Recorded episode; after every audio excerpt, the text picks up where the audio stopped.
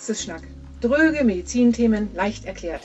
Ein Podcast aus der Praxis für alle, die gerne mal verstehen möchten. Von Bettina Steinfeld-Klausen, leidenschaftliche Heilpraktikerin in Tostedt und meine langjährige Kollegin und Freundin, die über ein riesiges Wissen verfügt, das sie ganzheitlich mit Klugheit und Augenmaß zum Einsatz bringt.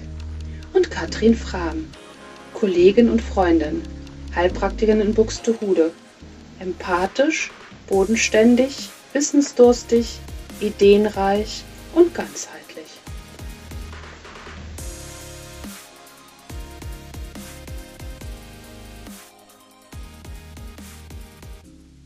Hi Katrin, auf zu Teil 2 unserer Serie zum Thema Wechseljahre. Hey Bettina.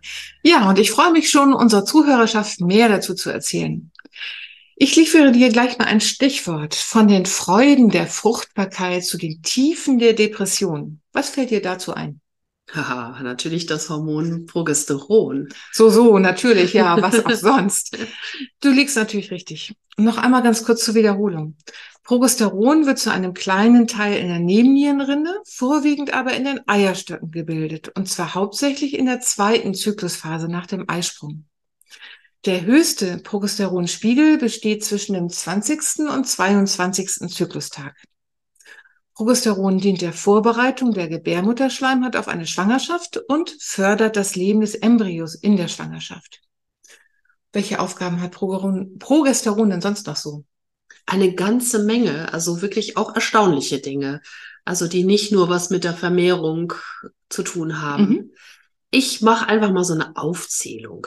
Progesteron schützt in der richtigen Konzentration vor Brustknötchen und Gewebeveränderungen in der Brust strafft das Bindegewebe, baut Fett zur Energienutzung ab, fördert den Knochenaufbau, verbessert den Umgang mit Stress, ist das stärkste natürliche Antidepressivum, stärkt die Libido, also die Lust auf Sex, mhm. verbessert den Stoffwechsel, ist erforderlich für die Verwertung der Schilddrüsenhormone. Also Schilddrüsenhormone können nur dann in die Körperzellen hineingelangen, wenn genügend Progesteron vorhanden ist. Das ist echt wichtig, diesen Zusammenhang. Ja, das ist echt nochmal, also ähm, eine ganz spannende Geschichte, glaube ich. Mhm. Und es regeneriert das Hirngewebe und die Blut-Hirn-Schranke, die dafür sorgt, dass nur bestimmte Substanzen in die Nervenzellen des Gehirns gelangen können. Also das wusste ich zum Beispiel auch nicht. Das ist ja auch nochmal ganz spannend. Ja, auch eine interessante Sache, ne? Genau. Äh, genau, also hätte man jetzt vieles nicht mit verbunden. Und das nee. ist ja eigentlich, wenn man das so liest, denkt man, will ich alles. ja, also entsprechend sind natürlich dann die Symptome eines Mangels an Progesteron. Magst du da vielleicht noch mal was zu erzählen, ja. was das alles Negatives macht? Ja, na klar. Du bist wieder bad. ja, ja. Also das wichtigste Symptom ist ein Schlafmangel. Also zum Beispiel kein erholsamer Schlaf mehr oder Albträume, ein Hochschrecken aus dem Schlaf, Müdigkeit, die aus diesen Schlafstörungen resultiert. Sehr typisch sind aber auch Wasseransammlungen, mhm. zum Beispiel im Gesicht, Hände, Füße. Eine feminine Libido, das ist natürlich ähm, klar aus dem, was du vorhin sagtest, da ist ja die Libido stärkt. Ähm, Gefühlsschwankungen gehören dazu, die von Bitterkeit und Aggression bis zu Depressionen reichen können. Und auch die Wochenbettdepressionen gehören dazu. Und vieles davon kennen die Frauen ja als PMS, also diese Erscheinungen in den Tagen vor den Tagen. Und genau das hängt eben sehr oft mit einem Progesteronmangel ja. zusammen. Des Weiteren finden sich als Symptome Haarausfall, ein Kopfhautjucken, trockene Haut im Allgemeinen, Konzentrationsstörungen, innere Unruhe und Nervosität, Übelkeit, vor allem so eine Morgenübelkeit und dann natürlich auch wiederum die Schwangerschaftsübelkeit. Ja. Und bei so manchen Krankheitsbildern ist ein Progesteronmangel eine oder die Ursache, nämlich Osteoporose, Schilddrüsenerkrankung, das hatten wir ja eben schon. Ne? Ja. Zysten in den Brüsten und Eierstöcken, Gebärmuttermyome und die Endometriose. Und natürlich sollte man auch bei Fehlgeburten mal checken, ob genug Progesteron überhaupt vorhanden ist. Und erst ja. recht bei Wechseljahrsbeschwerden, ist klar. Ja, da denke ich natürlich dann auch an die Kinderwunsch. Ja, Geschichte. Unbedingt. Das ist ja da auch ganz, ganz äh, wichtig dann. Ne? Richtig, genau. Wie das genau geprüft werden sollte, erklären wir etwas später. Ein echter Progesteronüberschuss dagegen ist ziemlich selten, weil ein zu viel an Progesteron meist umgebaut wird in Östradiol. Also die Hormone können immer von dem einen Schritt in den nächsten umgebaut werden. Und das würde in diesem Fall erfolgen. Das allerdings führt dann gerne zu einem Östradiolüberschuss. Ja, und was dann noch so passiert mit diesen Umbaugeschichten, das ist ein Stichwort, was du nachher auch nochmal aufgreifen wirst. Genau, genau, genau. Jetzt liefere ich dir erstmal ein ganz anderes Stichwort, nämlich barocke Weiblichkeit, Weichheit und Sinnlichkeit. Auch schön und das ist typisch Östradiol. Zur Erinnerung, das Östradiol ist das Hormon der ersten Zyklushälfte, in der es, abgesehen von einer kleinen Produktionsmenge in der Nebennierenrinde, wir betonen das immer besonders, weil das nachher einfach nochmal wichtig ist, mhm. äh, in der Reife der Ei Bläschen gebildet wird. Also ich sage nochmal, wir haben jetzt viele Zungenbrecher. Es kann schon mal sein, dass es mal ein bisschen hakt. ähm, auch im Fettgewebe an Bauch, Hüften und Oberschenkeln wird es gebildet. Also es ist das Hormon, das unsere weibliches Aussehen prägt. Es fördert nämlich den Fetteinbau und wird eben dann das typische Hormon der Weiblichkeit sozusagen. Mhm. Ne? Also genau. die barocke Weiblichkeit. Die barocke Weiblichkeit, genau. In den fruchtbaren Jahren sorgt es dafür, dass die, die, der Wach das Wachstum der Gebärmutterschleimhaut im monatlichen Zyklus vonstatten geht. Es sorgt für Haut, Spannkraft und schönes Haar, vermindert die Talgproduktion, ist wichtig für Knochenaufbau, Wachstum und Bildung. Mhm. Das heißt natürlich, dass entsprechend beim Östradiolmangel ein erhöhtes Osteoporose-Risiko da ist. Mhm. Und was so ein typisches Zeichen im Außen schon ist, was man manchmal bei Frauen wirklich sieht, wenn man darauf achtet, ist so eine trockene, faltige Haut mhm. oberhalb der ähm, Oberlippe. Mhm. Das sind so steil gestellte Fältchen. Mhm. Das sieht man ganz häufig, mhm. wenn man darauf achtet. Dann aber natürlich auch dünner werdendes Kopfhaar sowie Haarausfall. Und das sogenannte Damenbärtchen, nicht Darmbärtchen, Damenbärtchen, äh, lässt ebenfalls auf zu wenig Östradiol im Verhältnis zu Testosteron schließen. Also da komme ich nachher nochmal drauf, warum da Testosteron jetzt mit ins Spiel mhm, kommt. genau. Ähm, oder soll ich da jetzt schon was zu sagen? Ich glaube, später passt besser. Okay. Ähm, ein Östradiolmangel kann auch Schlafstörungen mit nächtlichen Gedankenkreisen, Gelenkschmerzen, Kopfschmerzen, Nachtschweiß und Hitzewallungen machen. Das ist dann eben so das Typische, was man dann ja auch kennt in den ja. Wechseljahren, ne? Ja. worüber die meisten einfach klagen. Ja. Auch Gedächtnisstörungen und konstante Erschöpfung und Energieverlust zählen zu den typischen Mangelsymptomen. Ähm, naja, und im Falle einer verminderten Fruchtbarkeit, dass es natürlich naheliegen kann, ist natürlich auch der Grund sein. Genau. Wichtig zu wissen ist, dass im Gegensatz zum Progesteron es beim Östradiol aber durchaus zu einem Überschuss kommen kann. Typisch dafür sind dann Wassereinlagerungen in der Brust, was wir Frauen dann zum Beispiel merken, dass wir einfach ein BH in der Körbchengröße höher brauchen mhm, genau. oder dass der BH einfach unangenehm eng sitzt. Also das wären so Hinweise darauf. Auch eine Brustempfindlichkeit an den Brustwarzen, eine Gewichtszunahme an den Oberschenkeln, ganz allgemein Wassereinlagerungen, vermehrtes Fettgewebe mit einem Konturverlust von Taille und Hüfte und allgemein. Ein Wort. ja, ist besser, oder? Ja. Allgemein ein Völlegefühl, Zwischenblutung, also eigentlich rundherum ein zu viel. Hm. Bluthochdruck und eine Hemmung der Schilddrüse und daraus folgen natürlich dann eine Schilddrüsenunterfunktion, haben oft einen Östradiolüberschuss im Gepäck und durch so einen Überschuss können latent vorhandene Autoimmun Autoimmunerkrankungen aktiviert werden. Da denkst Auch du ein wichtiger Hinweis. Hashimoto, ne? Zum Beispiel, genau. Genau. Und es gibt noch eine sehr, sehr wichtige mögliche Folge eines Östradiolüberschusses. Die Entwicklung von Gebärmutter oder Brustkrebs. Mhm. Und genau das ist der Grund, weshalb man mit der Gabe von östradiolhaltigen Hormonpräparaten sehr vorsichtig sein sollte.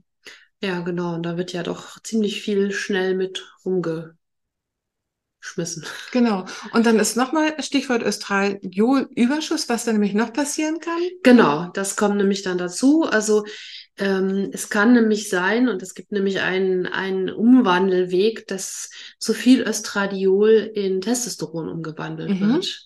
Und dass dann eine Vermännlichung im Grunde stattfindet, die sich aber eben zeigt in äh, Körperbehaarung oder wir hatten jetzt wieder das Damenbärtchen, das ist dann schon, naja, ein Vollbart. Nein, nicht ganz, aber es ist wirklich merkbar und auch ähm, so eine Aknebildung kann das auch irgendwie haben. Ich hatte halt tatsächlich eine Patientin, da ist das wirklich so aufgefallen und das äh, ist einfach so, die hat eben auch lange östradiolhaltige Präparate genommen, also auch Pille und so weiter und hatte dann noch ein Leaky Gut. Mhm. Und da ist dann wirklich das passiert und eine Leberschwäche. Und dann ist nämlich das passiert, dass das Östradiol nicht ausgeschieden worden ist, sondern sich immer wieder recycelt hat im Ja. Körper. Und Durch die Darmstörung wahrscheinlich, ne? durch die Darmstörung Mhm. ist es genau, eben durch diese Löcher im Darm ist es eben ins Gewebe gekommen Mhm. und hat sich eben dann halt, und irgendwann hat der Körper eben gesagt, okay, ich muss damit irgendwo hin und hat es dann ins Testosteron Mhm. umgewandelt. Der Weg ist auch nicht ganz unproblematisch. Ja, und ähm, was da eben tatsächlich war, dass man nämlich gucken musste, dass man das rauskriegt aus dem Körper, Ja. indem man den Darm, die Leber und wirklich da versucht, ähm, diesen Weg, diesen Abbauweg zu unterstützen und Genau. nicht noch oben was mit reinpackt Nee, und sagt, womöglich dann irgendwie noch ein Östrogen dazu gibt. Um Gottes ähm, Willen, ja. Ne, so, um das auszugleichen. Und das fand ich wirklich, ja, sehr spannend. Und ähm, deswegen ist es dann, kommen wir ja auch nochmal zu, auch wirklich wichtig zu gucken, wo ist es eigentlich? ja, an welcher Stelle hakt An das welcher dann, ne? Stelle hakt es? Weil, wie wir auch schon ein paar Mal gesagt haben, es liegt alles auf einer Achse und wird alles, kann alles ineinander umgewandelt Ja. werden, je nachdem, wie, Ja. ne? Und da ist der Körper ja wirklich sehr, sehr schlau. Ja, sozusagen vorwärts, rückwärts, seitwärts Umwandlung möglich. Genau, genau. Aber nun kommen wir dann noch zu dem Hormon 3, dem Schleimhauthormon Östriol. Das wird zum Beispiel in der Leber, in den Eierstöcken, den Brustzellen und mal wieder der Nebennierenrinde, aber auch dem Fettgewebe an Bauch, Hüfte und Oberschenkel gebildet. Mhm. Und seine Aufgabe besteht darin, Schleimhaut aufzubauen. Und zwar nicht nur in der Scheide. Also wir, unsere Schleimhäute, haben wir auch schon öfter gesagt, hängen halt alle zusammen. Ja. Also vor allen Dingen auch in der Nase, im Mund, im Darm Mhm. und ähm, auch die Gelenk in, Gelenkinnenhäute. Und entsprechend haben wir dann natürlich auch ähm, Symptome, die sich beim Mangel finden in diesen Bereichen halt. Ähm, trockene, überempfindliche Schleimhäute in der Nase, in den Nasennebenhöhlen, im Darm, im Vaginalbereich, was dann eben oft als Schmerzen beim Geschlechtsverkehr wahrgenommen Mhm. wird. Lungenprobleme, trockene Augen, Augenentzündung, finde ich, ist auch sehr häufig. äh, Ja, Beklagen sehr ja. häufig. Echt typisch. Gelenkschmerzen, ja, Neigung zu Blasenentzündung, Reizblase und genitalen Pilzbefall. Denn, wie gesagt, auch hatten wir auch schon, nur intakte Schleimhäute können sich eben gut gegen Erreger wehren. Das sind wirklich ganz schön viele Bereiche, nicht wahr? Mhm. Mhm. Und bei Gelenkschmerzen denkt man ja nicht unbedingt so schnell an einen Hormonmangel. Da denkt man erstmal so, was hat denn das miteinander zu tun? Ne? Ja. Aber auch Gelenkinnenhäute sind letzten Endes Schleimhäute. Daraus resultiert das oft. Ja, und Mhm. bei einer Neigung zu Blasenproblemen bis hin sogar zu leichten Blutabgang aus der Harnröhre denkt Mhm. man auch nicht unbedingt an so einen Mangel. Sollte man aber. Ja, genau, unbedingt. Ähm, denn dann kann man wirklich immer mal Rückschlüsse, ne, für man. Wir machen ja immer eine vernünftige Anamnese. Das ist ja auch wirklich wichtig. Und Mhm. ich glaube, was dem allen immer so ein bisschen gemeint ist, dass es so diffus ist. Ne? Ja, es ist nicht ist nur ein diffus. Gelenk oder Genau. man hat sich erkältet oder wie auch. Es ist irgendwie immer so ein bisschen nicht Fisch und nicht Fleisch bei den Symptomen. Ja, richtig. Ne? Ja, und dann wollen wir aber mal als nächstes klären, was denn überhaupt in den Wechseljahren so passiert und in welchen Phasen, wenn wir haben verschiedene Phasen, das merkt ja auch jede Frau, äh, was da so wirklich abläuft ähm, und wie die Veränderungen dann im Einzelnen aussehen. Der allererste Schritt ist eigentlich der, dass sich die Produktion von Progesteron verringert. Und das erfolgt meist bereits ab Mitte der 30er Lebensjahre, also ganz schön früh. Die erste Phase der eigentlichen Wechseljahre wird Prämenopause genannt und mhm. bezeichnet den Zeitraum zwischen etwa dem 40. Lebensjahr und dem Auftreten von unregelmäßigen, gelegentlich ausbleibenden oder verlängerten Zyklen. Die Eisprünge werden unregelmäßig und so gibt es dann Zyklen mit oder auch ohne Eisprung. Auch die Blutungsdauer kann unregelmäßig werden. Schwankt die Zykluslänge meist zunächst um etwa plus minus sieben Tage, kann es dann im weiteren Verlauf über 60 Tage dauern, bis die nächste Blutung einsetzt. Ja, und wie geht's dann weiter mit der nächsten Phase? Ja, diese Zeit der Zyklusveränderung kurz vor dem völligen Ausbleiben der Menstruation wird als Perimenopause bezeichnet. Also Stückchen für Stückchen erschöpft sich da eben die Produktivität der Eierstöcke und sie sprechen eben nicht mehr so gut auf die normalen Hormonmengen des Steuerungshormons, ihr erinnert euch, seitens der Hypophyse an. Mhm. Ähm, der Körper ist halt immer schlau und macht halt eine Gegenmaßnahme erst, weil er es noch nicht so ganz wahrhaben will und erhöht in der Hypophyse die Ausschüttung von FSH. Das ist das Hormon, was die Reifung von Eibläschen anregt, die wiederum dann Östri Östradiol produzieren. Und äh, so wird vermehrt Östradiol gebildet. Und das dann insbesondere in der dritten Zykluswoche ist dann der Östradiolspiegel erhöht. Und es kommt dann zu einem Ungleichgewicht mit Progesteron, weil da gehört das Östradiol so hoch eigentlich nicht mehr hin. Mhm. Ne, was, ähm, nie, und es, zudem wird das Progesteron eben nicht vermehrt produziert, mhm. sondern nur das Östradiol. Mhm. Und da spricht man dann davon, dass das Östradiol dominiert. Man spricht eben von einer Östrogendominanz. Genau. Das findet man jetzt tatsächlich öfter mal auch zu lesen. Also das ja, finde ich ganz spannend. Also mhm. Also gerade wenn man so ein bisschen in Podcasts oder solchen Sachen unterwegs ist. Und das führt ähm, aber zu Symptomen des Progesteronsmangels und des ähm, ja, Östrogenüberschusses. Mhm, genau. Also hatten wir ja vorher schon, was das macht tatsächlich. Und das ganz typisch sind dann eben Spannungsgefühle in der Brust und vor allem verstärkte Regelblutung. Mhm. Also das kennt, glaube ich, auch viele Frauen, dass ja. sie dann plötzlich wirklich so oh, Richtig drei Wochen bluten ja. und dann auch stark. Ja. Ja, und diese starken Schwankungen dieses Östradiolspiegels führen dann zu diesen berüchtigten Hitzewallungen. Richtig.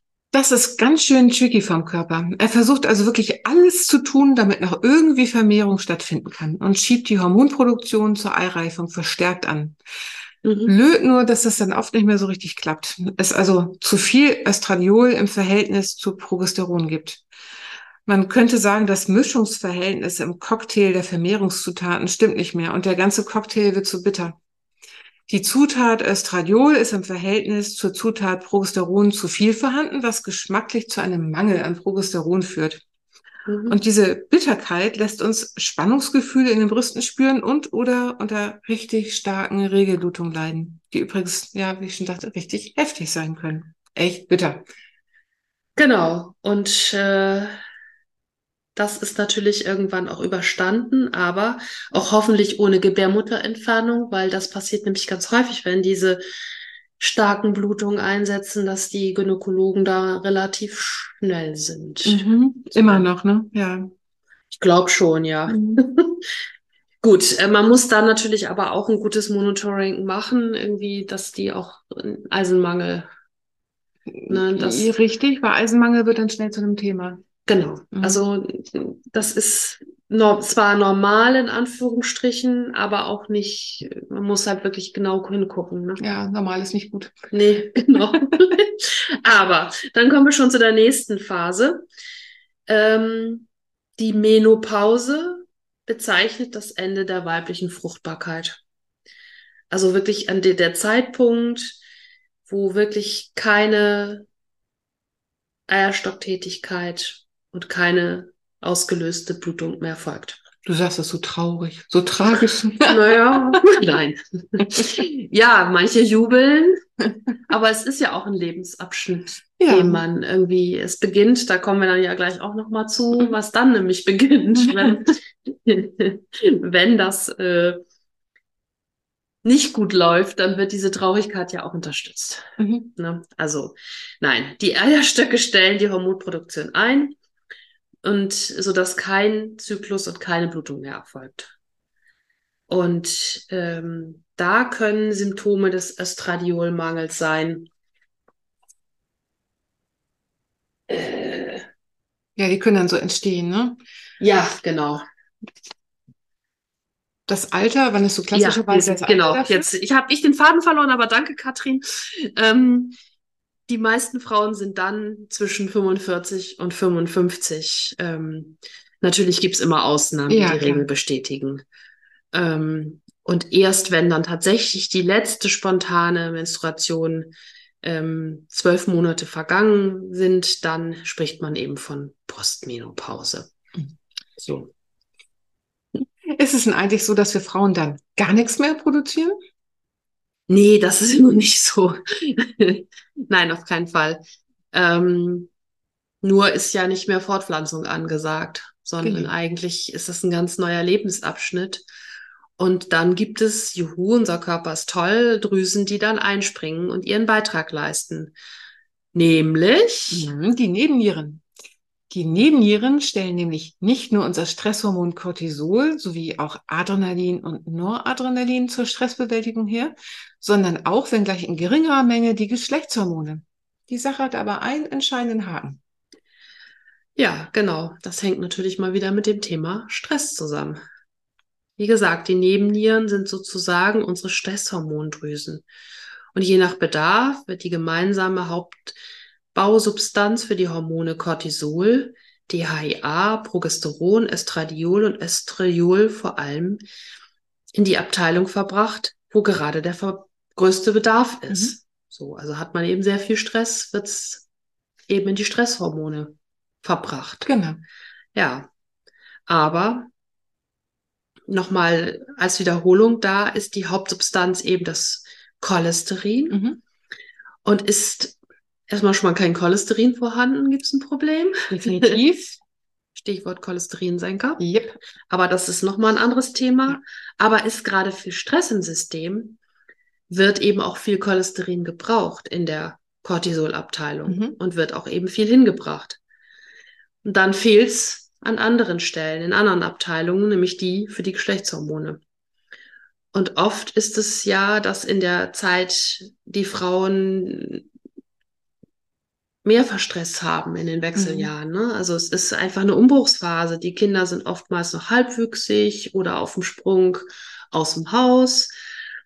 Ähm, in der Partnerschaft verändert sich was, äh, weil ja dann auch die Kinder, ne, man ist mehr auf sich vielleicht auch wieder zurückgeworfen, man muss sich als Paar erstmal wiederfinden. Ja.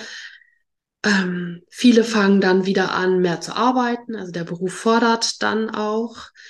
Dann haben viele auch noch ihre eigenen Eltern, die vielleicht auch hilfs- und pflegebedürftig sind. Mhm. Und da ist wirklich viel, was auf, die ein auf einen einstürzt, sag ich mal, ne, auf vielen Ebenen. Und wenn es dann an Bausubstanz äh, für die Ersatzprodukte von Progesteron, Astradiol und Co. fehlen, weil sie eben in Stresshormonen verbaut werden, kommt es so richtig zu Mangelsymptomen. Mhm. Und das zeigt immer wieder, dass es immer den ganzen Menschen beziehungsweise hier die ganze Frau zu betrachten gilt. Mhm. In welcher individuellen Situation befindet sich die Frau jeweils? Hm? Und das wäre dann natürlich auch das Stichwort ganzheitliche Hormontherapie. Im nächsten Teil verraten wir, welche Untersuchungen wir als sinnvoll erachten und was es bei einer ganzheitlichen Hormontherapie zu beachten gilt. Und du, Bettina, du bekommst heute noch den ersten Preis für die Bewältigung von lauter Stolpersteinen beim Sprechen. Ja, okay. ja, tatsächlich, das hat dann ja auch mal ein bisschen äh, gehakt. Äh, das entschuldige ich natürlich auch, äh, weil das, ja. Aber wir wollten dann auch den Teil nicht nochmal aufnehmen. Ist ja auch ein schwieriges Thema und in den Wechseljahren fühlt man sich genauso manchmal mit vielen Stolpersteinen und Hakern im Kopf, äh, denn auch manchmal ist das Gehirn nicht mehr ganz so funktionsfähig, wenn diese ganzen Hormone fehlen. Nein. Also, dann Also, bis zum nächsten Mal. Bis zum nächsten Mal. Der Podcast ersetzt keinen Besuch in der Arzt- oder Heilpraktikerpraxis. Verantwortlich für den Inhalt sind Bettina Steinfert-Klausen, www.heilpraktikerin-toschstedt.de und Katrin Frahm, www.naturheilpraxis-katrin-frahm.de. Das Impressum finden Sie auf diesen beiden Homepages. die Hintergrundmusik Supercharged ist von Jonas Frank.